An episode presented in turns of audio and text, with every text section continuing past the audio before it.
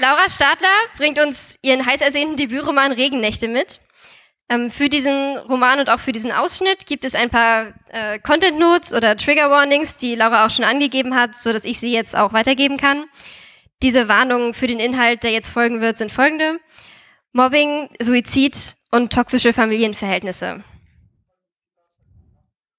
Suizid wurde rausgekürzt. Die Content Notes sind also Mobbing und toxische Familienverhältnisse. Danke. Laura Stadler ist 23 und schreibt schon Geschichten, seitdem sie weiß, wie man Stifte richtig hält.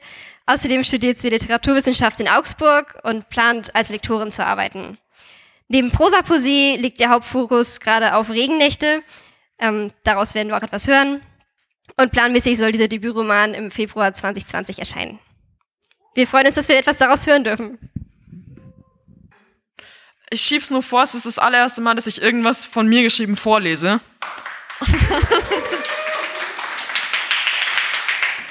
also wenn ich zu schnell bin, einfach Bescheid sagen.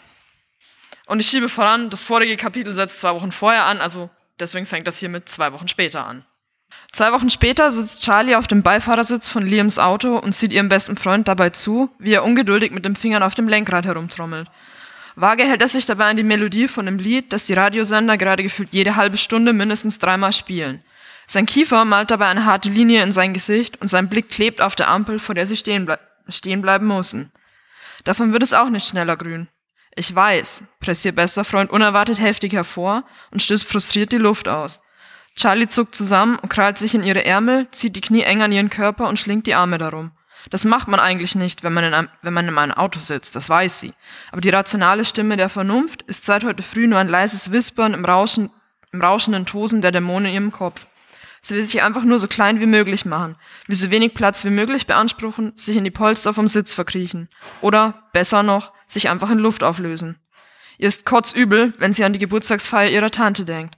Alles in ihr brennt, wenn sie sich vorstellt, wie sie wie ein exotisches Tier einmal quer um den Tisch gereicht wird, weil sie dieser Sonderling unter Nichten, Neffen und Enkelkindern ist, der nicht studieren geht. Ihr graut davor, wie jede einzelne ihrer Lebensentscheidungen in Frage gestellt werden wird, weil sie von diesen Plänen abgewichen ist, die man ihr mit in die Wiege gelegt hatte. Und natürlich der krönende Abschluss. Wie oft sie wohl mit ihrer sechs Jahre älteren Cousine Ruth verglichen werden wird. Als wäre es nicht schon ermüdend genug, das schwarze Schaf der Familie zu sein. Nein, man muss natürlich auch noch die Personifizierung des Perfektionismus in der Verwandtschaft haben. Charlie beißt sich auf die Innenseite ihrer Wange, um diesen ekelhaften Gedanken loszuwerden. Es ist ja nicht Ruths Schuld. Eigentlich ist es, ist es ja Charlies eigene Schuld. Immerhin müsste sie ja nur lernen, weniger Angst zu haben. Müsste nur lernen, sich zusammenzureißen und nicht ständig in Scherben zu zerfallen. Kleine, hey, so hab ich's nicht gemeint, schlittert Liam in ihre Gedanken und nimmt den Blick kurzzeitig von der Straße. Schon gut, bringt Charlie irgendwie heraus und klingt selbst in ihren eigenen Ohren unglaubwürdig. Charlie, lass es, okay? Es wird nicht mehr besser und ich weiß, dass sich das nervt und dass du willst, dass ich zu Hause bleibe, aber es geht nicht und damit müssen wir uns jetzt eben irgendwie arrangieren, okay? Aus dem Augenwinkel sieht sie, wie Liam den Mund wieder schließt und im Atem statt, sorry, und den Atem stattdessen nur zischen ausstößt. Du kannst immer noch eine, noch eine Ausrede erfinden, warum wir spontan doch nicht gekommen sind. Sag, dass eine von deinen Kolleginnen spontan krank geworden ist. Oder sie ein Kind bekommen hat und du deswegen einspringst. Meinetwegen auch, dass sie eine Beerdigung für ihre letzte Packung Gummibärchen organisiert. Völlig egal, du findest schon irgendwas. Das ist feige und das weißt du auch. Du kannst ihnen auch die Wahrheit sagen, dass sie dich krank machen. Charlie beißt sich so fest auf die Unterlippe, dass es weh tut, zupft an ihren Armbändern herum und muss sich zwanghaft davon abhalten, sie zur Seite zu schieben, um die Narben darunter nachzuzeichnen. Sie weiß, dass es nicht möglich ist, aber jedes Mal, wenn sie zu ihrer Familie fährt, hat sie das Gefühl, dass die rosa Linien, die sie von ihrem Handgelenk bis zur Mitte ihres Unterarms ziehen, wieder aufbrechen. Kleine, hey, Liams Stimme wird weicher. Ich mache mir nur Sorgen um dich, okay? Sie kriegt keinen Ton in ihre Stimme. Ich weiß, aber ich kann es trotzdem nicht ändern, dass wir da hinfahren müssen. Und es tut mir leid, dass du dir Sorgen machst, aber das brauchst du nicht. Die meisten Menschen freuen sich ja eigentlich, wenn sie zu ihrer Familie fahren. Ich krieg das schon hin. Wie schlimm kann's werden? Charlie hält den Blick starr auf Liams Hand gerichtet, weil sie genau weiß, dass er ihr das Lächeln, das sie sich auf ihre Lippen gezwungen hat, nicht glaubt. Seine Gedanken sind so laut, dass er sie gar nicht erst aussprechen muss. Dass die meisten Menschen noch kein so beschissenes Verhältnis zu ihrer Familie haben. Dass es nicht normal ist. Dass es legitim ist, sich nicht zu freuen. Trotzdem nagt das schlechte Gewissen an Charlie und redet ihr ein, dass das schlechte Verhältnis einzig und allein ihre Schuld ist. Aus dem Augenwinkel kann sie sehen, wie ihr bester Freund den Schalthebel loslässt und die Handfläche nach oben dreht. Eine stumme Einladung. Charlie zögert einen Moment lang, aber dann schiebt sie doch ihre Finger in die Räume zwischen Liams, wenn er hält sich an ihm fest. Es ist ein Überbleibsel aus den schlimmsten Regennächten, in denen Liam sie einfach in sein Auto verfrachtet hat und stundenlang mit ihr herumgefahren ist. Hat ihr dabei mit bewundernswerter Geduld Disney-Lieder vorgespielt und währenddessen gegen all den Selbsthass und die Zweifel in ihrem Kopf angeredet. Hat dabei unablässig ihre Hand gehalten, weil sie das im Jetzt verankert hat. Weil Charlie sonst Angst hatte, einfach verloren zu gehen in der Dunkelheit, die durch ihren Kopf gespült ist. Liam hebt einen Mundwinkel zu einem halben Lächeln und malt mit seinem Daumen Muster auf ihre Haut. Wir kriegen's hin, Kleine. Ich versprech's dir. Ich bin die ganze Zeit bei dir. Ich weiß, antwortet Charlie und zwingt sich zu einem hoffnungsvollen Tonfall, obwohl alles in, ihr, alles in ihr so unter Spannung steht, dass sie Angst hat, jede Sekunde einfach auseinanderzureißen. Und jetzt habe ich aus Versehen zwei umgeblättert. So. Zwei Stunden später hat Charlie gerade einmal Zeit, die Autotür hinter sich zu schließen, bevor sie die Stimme ihrer Mutter hört. Eis, Eis, Eiseskälte kriecht über ihren Rücken und für eine Sekunde peitscht ungefiltert die blanke Angst durch ihre Adern, die Charlie die ganze Zeit über erfolglos zu unterdrücken versucht hat. Dann fängt sie sich, hieft ein Lächeln auf ihre Lippen und ihr Blick schwenkt von der näher kommenden Gestalt ihrer Mutter weiter, zur Haustür, in der ihr Onkel gegen den dunklen Türrahmen gelehnt wartet, was die unerwartete Freude in der Stimme ihrer Mutter erklärt.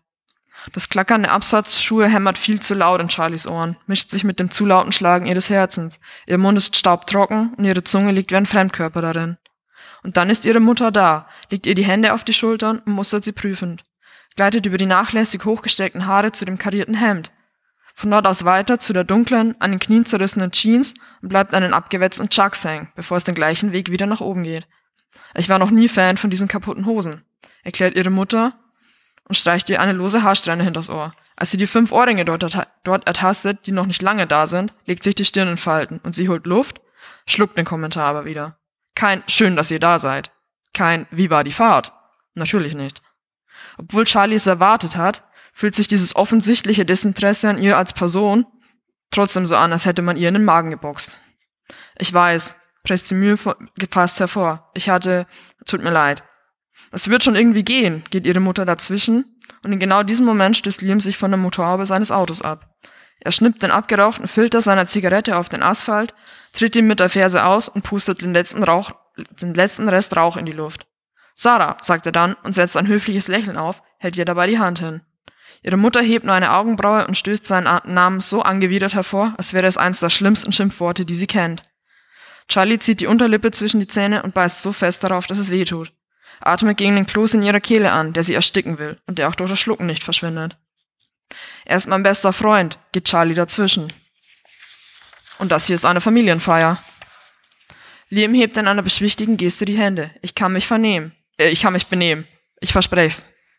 Ihre Mutter sieht nicht überzeugt aus, aber nach einem Blick auf Charlies Onkel, der immer noch abwartend im Türrahmen lehnt, lässt sie jeden weiteren Kommentar bleiben. Holt nur dieses gekünstelte Lächeln auf ihr Gesicht zurück, das Charlie sich irgendwann von ihr abgeschaut hat die Mundwinkel gehoben und die Augen ein bisschen zusammengekniffen, damit es echt wirkt, wenn man sich nicht die Mühe macht, allzu genau hinzusehen. Und das tut niemand in dieser Familie. Sobald sie durch die Haustür getreten sind und ihr dieser vertraute Geruch nach Schnittblumen und dem Raumspray, das ihre Tante seit Jahren benutzt, entgegenschlägt, verkrampft sich alles in Charlie. Überall stehen zwischen kleinen, holzgeschnitzten Dekofiguren Bilderrahmen mit unzähligen Fotos von, von Familienfeiern. Ganz oft ihre Cousine Ruth in den wichtigen Etappen ihres Lebens. Kein Wunder, das, das ist immer noch, immerhin ihr Elternhaus. Auf manchen erkennt Charlie sich auch selbst, wie sie mit maximal vier Jahren zahnlückig in die Kamera grinst, dabei hinter ihrer Cousine steht, die ihr Modellächeln aufgesetzt hat und elegant im Vordergrund posiert. Man sieht ihn auf jedem einzelnen Foto die sechs Jahre an, die sie voneinander trennen. Durch die offene Terrassentür schwappt Gelächter ins Wohnzimmer, wird bald abgelöst von Stimmen, die sich angeregt unterhalten. Charlies Herz, Charlies Herz drischt in ihrer Brust um sich, als wolle es alles darin zerschlagen und eine eiskalte Gänsehaut kriecht über ihre Arme. Es ist ihr jetzt schon zu viel. Am liebsten würde sie einfach umdrehen, würde Liam gern sagen, dass sie einfach wieder nach Hause fahren. Aber sie tut es nicht. Stattdessen strafft sie nur die Schultern, atmet tief ein und tritt in den Garten hinaus.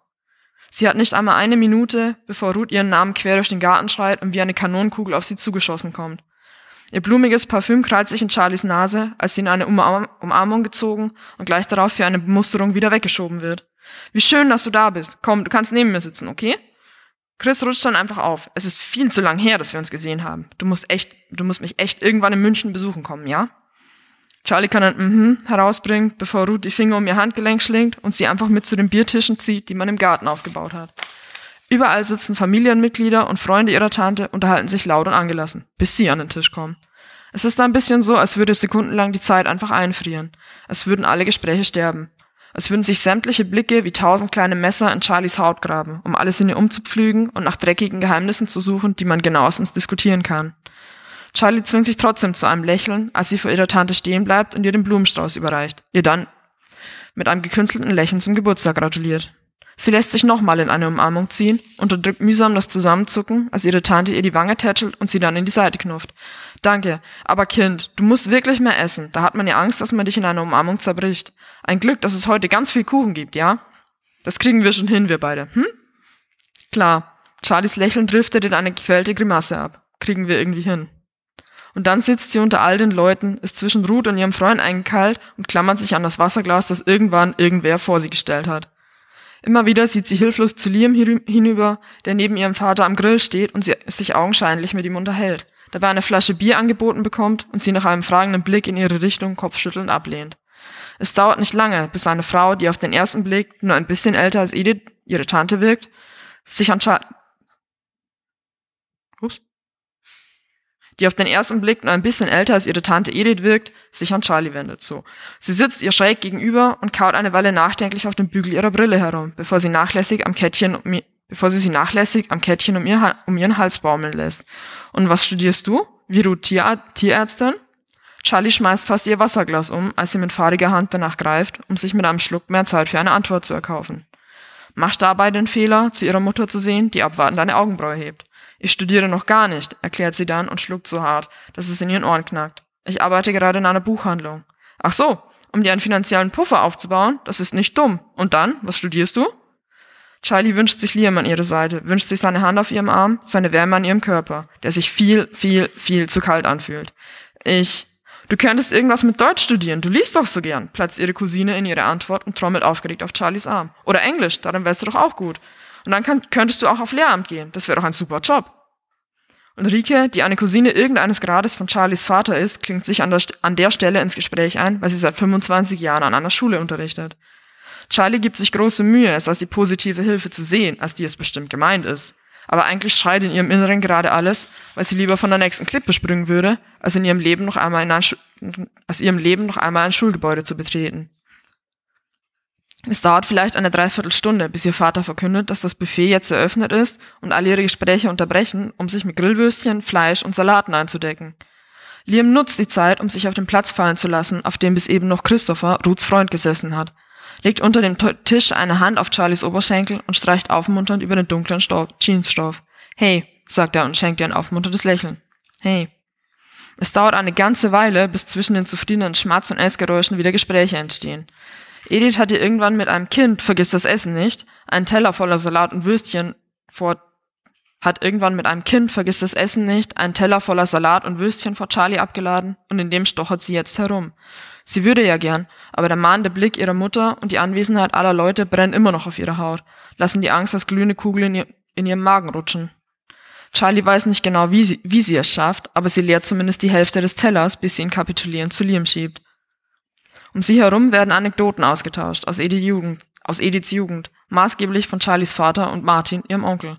Beide sorgen damit für ordentlich Gelächter am Tisch und mehr als einmal läuft Ediths Knick Gesicht knallrot an, aber mehr als ein müdes Fuchteln hat sie als Protest für die, all die Peinlichkeiten auch nicht übrig. Ihr Vater schenkt ihr ein Lächeln und Charlie gibt sich größte Mühe, es zu erwidern.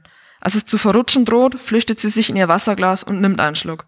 Sie weiß nicht, wie lange sie diese Scharade noch aufrechterhalten kann wie lange sie die glückliche Tochter spielen kann, während ihr Vater zu viel Bier trinkt, weil er das meistens tut, wenn er einmal damit angefangen hat, neben ihr ihre Cousine sitzt und ihre Mutter von gegenüber versucht, Liam mit Blicken zu erdolchen.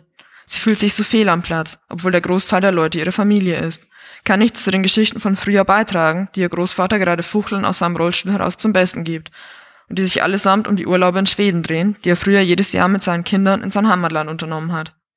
Als Ruth neben ihr vom Studium erzählt, macht Charlie sich noch kleiner und krallt sich unter dem Tisch an Liams Hand fest. Irgendwann steht Edith auf und schnappt sich Martin und Christopher, um kurz darauf stapelweise, mit stapelweise Tellern, Besteck und Kuchen zurückzukommen. Charlies Magen krampft sich in ihrem Bauch zu einer winzigen Kugel zusammen. Sie kann das nicht. Ihr ist immer noch schlecht von dem bisschen, das sie vorhin heruntergewirkt hat. Ruth eilt nochmal ins Haus zurück, während Edith Kaffeetassen verteilt und Martin mit einer Thermoskanne die Runde macht. Kommt mit einer Handvoll Kerzen zurück und steckt sie in die Erdbeersahnetorte, die mittig auf dem Tisch thront. Sorry, Mama, aber 60 Kerzen wären echt ein wenig übertrieben gewesen. Was wirst du auch schon so alt? Du bekommst für jedes Jahrzehnt eine, okay?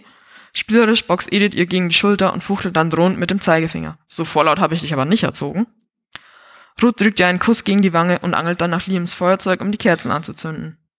Unter Applaus pustet sie die Kerzen aus und schweigt eisern über ihren Wunsch, obwohl sie natürlich von allen Seiten bedrängt wird, ihn zu verraten.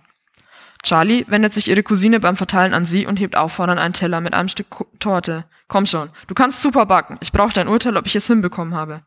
Am liebsten würde sie Nein sagen, aber sie spürt alle Aufmerksamkeit auf sich ruhen, deshalb zwingt sie sich zu einem Nicken. Atmet tief durch, bevor sie ein kleines Stück vom Kuchen piekst und es sich in den Mund schiebt. Innerhalb eines Wimpernschlags hat sie den Geschmack ihrer Kindheit im Mund. Sie war so viele Tage hier.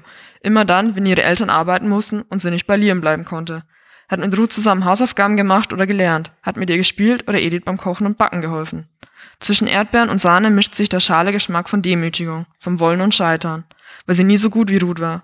Weil sie immer die Hälfte ihrer Cousine, immer die Hilfe ihrer Cousine gebraucht hat, um die Mathehausaufgaben zu verstehen. Ich bin gleich fertig. weil sie nie so zuvorkommt, nett und hilfsbereit wie ihre Cousine gewesen ist. Nie so schön, nie so klug, nie so ehrgeizig. Und daran hat man sie erinnert. Charlie schluckt und zwingt ihre Mundwinkel zu einem Lächeln. Ich weiß gar nicht, was du hast. Schmeckt doch genau wie damals. Ruth quietscht begeistert und wirft ihr eine Kusshand zu, rempelt dabei fast Christopher die Kaffeetasse aus der Hand und sorgt für einige Lacher bei den Gästen.